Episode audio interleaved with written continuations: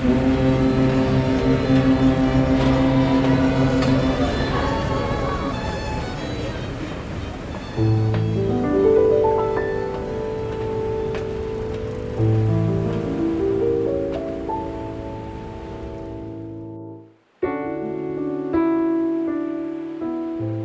いと安らぎをお届けする夜の光ナイトクルーズ。こんばんは。夜の光ナイトクルーズシーズン2案内役の水口聡です。夜の光ナイトクルーズは毎週土曜日の深夜25時に配信。心に安らぎをお届けするインターネットラジオ番組です。ひとときゆったりとした時間の中でお過ごしください。さて今日も世の光の過去の番組のほか長野県の教会の紹介心休まる賛美歌の演奏そして1週間の始まりにあなたへの励ましのメッセージをお届けしますのでぜひ最後までお付き合いくださいそれではお聞きの皆さんと共にしばらくの間ナイトクルーズを楽しみましょうこの番組は長野県福音放送を支える会の協力でお送りいたします。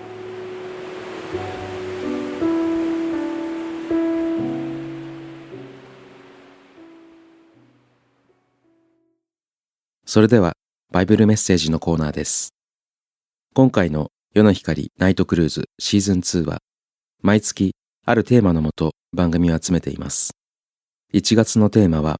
新しい年の初めにちなんで、新しい一歩を歩み出したいあなたにお届けしたいメッセージです。まずはじめは、2007年に放送された村上信道牧師のまっすぐ歩くことがをお聞きください。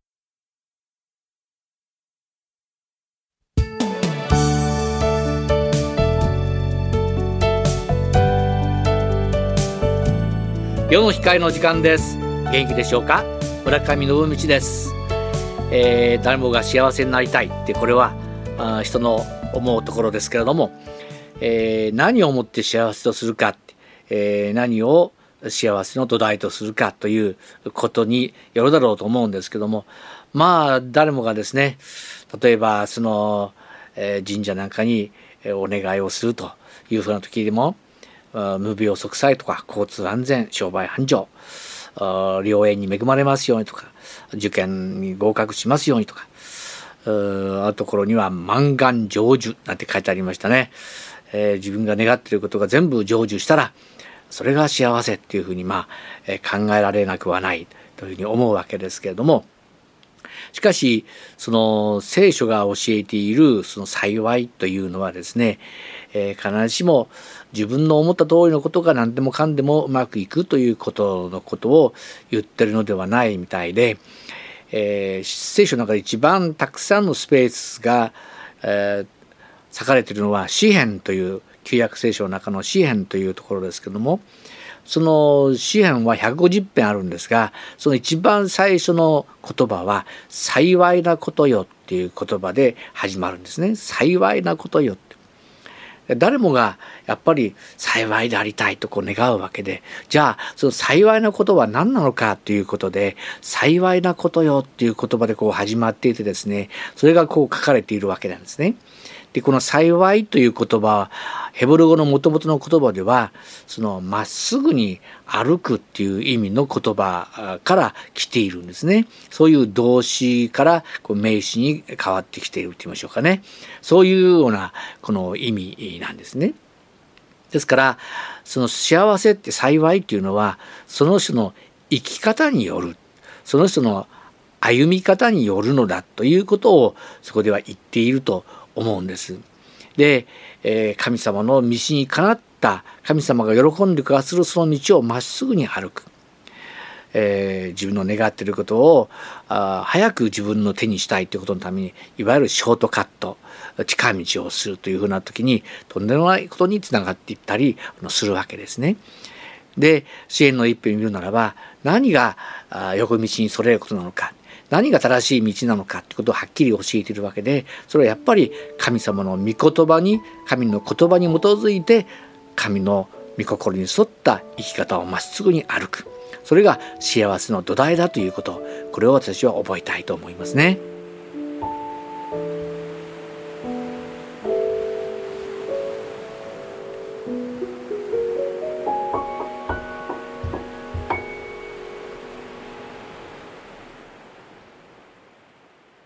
それではここで、新越放送で放送されているラジオ番組、世の光生き生きタイムのご案内です。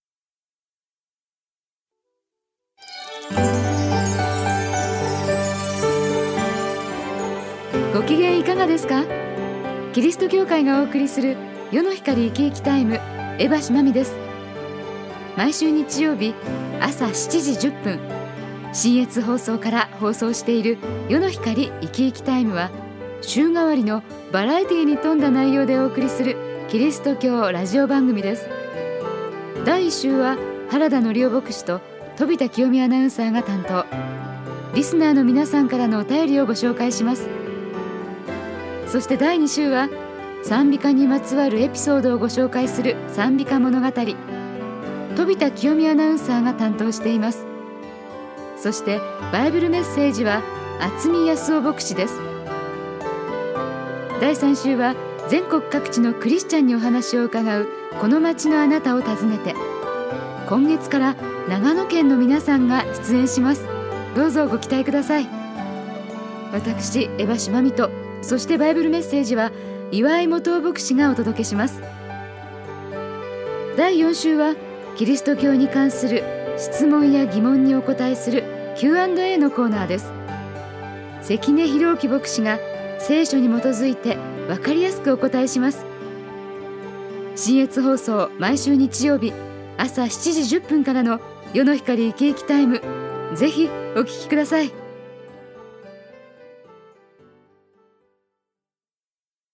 続いてバイブルメッセージをお聞きいただきましょう。2008年に放送された関根博之牧師からのメッセージ。新しくされる人生をお聞きください。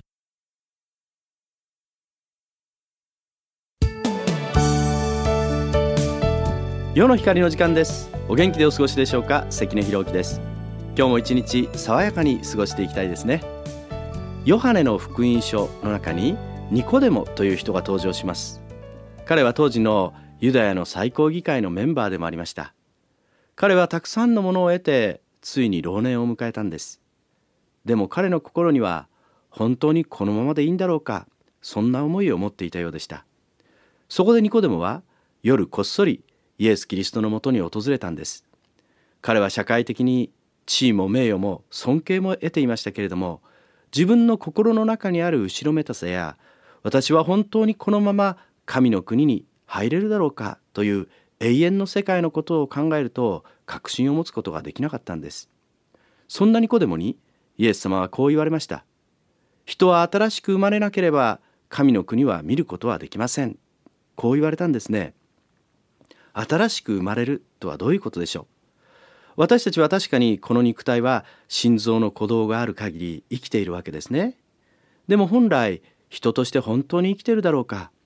心の中を覗いてみると偽りがあり妬みがあり争いがあったり分裂があったりしますよね。どうも私たちは肉体の命はあっても本当の人としての命が失われているように思うんです。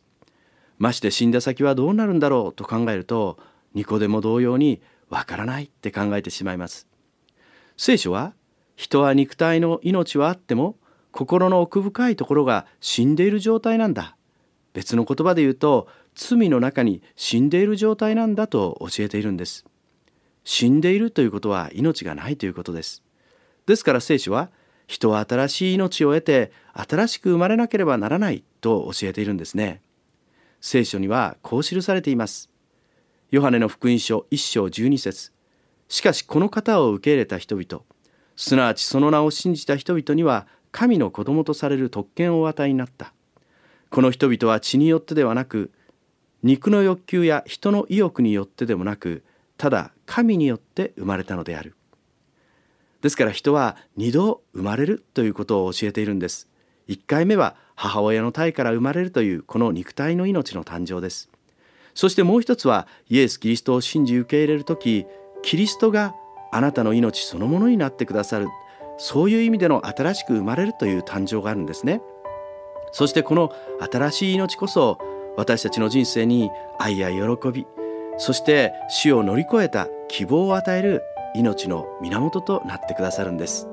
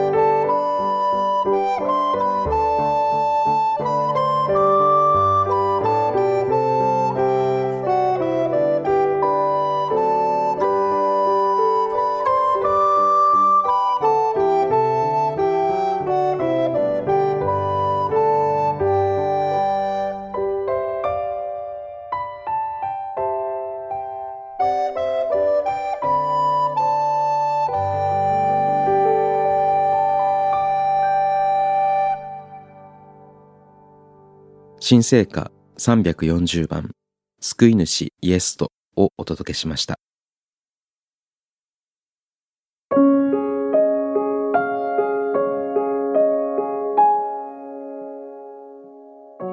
世の光ナイトクルーズ。今日の番組いかがでしたか？番組のご感想をお寄せください。お聞きのホームページからメールで送信できます。また今日は日曜日長野県にあるお近くのキリスト教会の礼拝にぜひお出かけくださいキリスト教会では皆様のお越しを心よりお待ちしておりますそれでは一週間の始まりにあなたへの励ましのメッセージをお送りしながらお別れです。1985年に放送された羽鳥明牧師のあらゆる境遇に対処する秘訣をお聞きください。世の光ナイトクルーズお相手は水口聡でした。それではまた来週。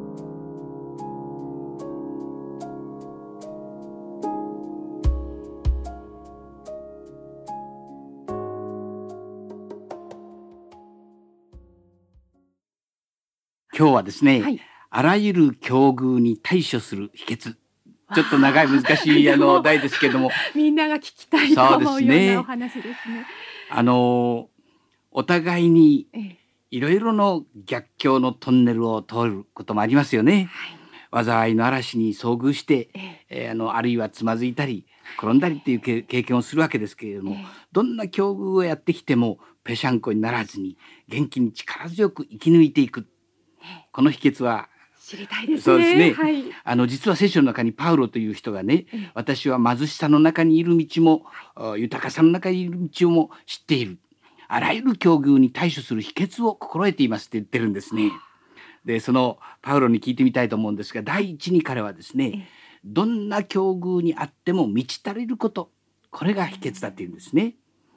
聖書の中に満足を知らないものの代表として昼というのが挙げられているんです。昼ご存知ですか？田んぼの中にいますね。ええ私も昔ねええ田んぼなんかしましたから、はい昼に食いつかれてねあの昼というのはねえ食いついたら離さないでねええ血を吸ってね、はいパンパンに自分の体がはち切れそうになって転んで落ちて死ぬまでするんです。どんなに金を持っていてももっと金が欲しいどんなに地位や名誉があってももっと欲しいこれではどんな境遇でも幸せじゃありませんね。すね。ところがパウロは「衣食あればそれで足りるとすべきです」と言ったんですね。私あの歯ブラシとタオル一本それに聖書と賛美歌だけ持って神の愛を解きつつ旅から旅へと暮らしていらっしゃる宣教師さんを知ってるんですけどねいつもニコニコ満ち足りているんですね。パウロもこの宣教さんもあのパウロもこの宣教師さんもどんな時でも満ち足りた心を持っていたと言えるんじゃないでしょうか。神様さえ私と共にいてくだされば万事が OK だ。この神様によって満たされた心を持っているとどんな境遇の時も大丈夫なわけですね。それから第二にパウロはですね、ええ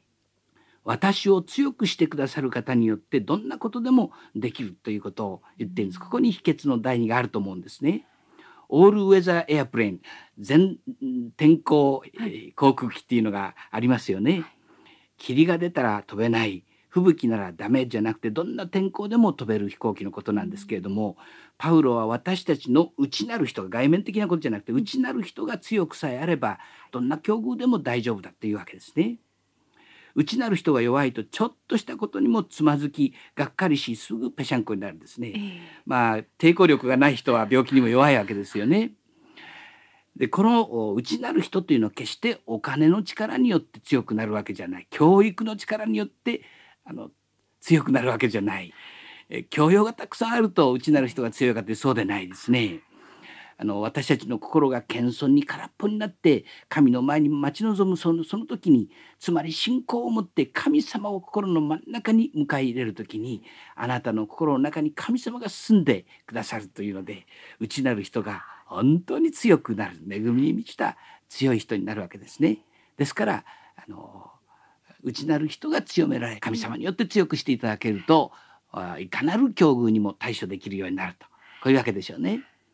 また第三にパウロという人はですねまた私の神はキリストイエスにあるご自身の栄光の富を持ってあなたの必要をすべて満たしてくださるということを言っているんですね。貧乏でどうにもならない時破産倒産の圧力に押し詰められている時に忍耐も勇気も心の平静さももちろん必要なわけです。はいですけれどもやっぱり何と言っても金も必要ですよね。そうですね。パウロの神はいつもその必要を満たしてくださる神様だったっていうんですね。だからあらゆる境遇に対処できた。これは大大したことだと思うんですがね。病気に苦しむ時耐え忍ぶその精神力も必要ですがそのものずばりやっぱり癒しが必要ですしはい。パウロはそういう癒しが必要な時に神様は癒してくださる。うん。私の神はその都度その必要を満たしてくださったと証しをしているわけですね。私のような小さなものでも神がその時その時いつもそのものズバリの必要を与えてくださるということを、まあ、体験ししてきました。まあ、29歳の時私初めてあの太平洋を渡ってアメリカ行ったんですが実は一文なし本当に文字通り一文なしで行ったんです。本当に？誰にも言わずに神様与えてくださいって祈ってねそれでサンフランシスコに着いても誰も与えてくれないんですねタラップを降りて埠頭に降りかかった時に後ろから肩叩いて一人のカナダ人が20ドルくれました全然知らない人。知らない人が。私は本当に神様に祈った時に神様はそういうふうに必要を満たしてくださるんだなということを深くその時あの経験したことがあるんです他に病気のこともいろいろことありますね。神様本当に信頼しより頼みつつ祈って待ち望んでいく時にあの外面的なことでもね必要を満たしてくださるということを知ったわけですね。三つのことを申し上げました。はい。第一にどんな境遇にあってもあの対処する秘訣はええ。神様によって満ち足りた心を持つこと。はい。第二にはあの内なる人が神様によって強くされていること。第三はいつでも必要を満たしてくださる神様により頼んで忍耐強く祈って待ち望んでいくこと。こういうことだというんですね、えー聖書の言葉。神はあなた方を常にすべてのことに満ち足りてすべての良い技にあふれるものとするためにあらゆる恵みをあふれるばかり与えることのできる方です。コリント人への手紙第2 9章8節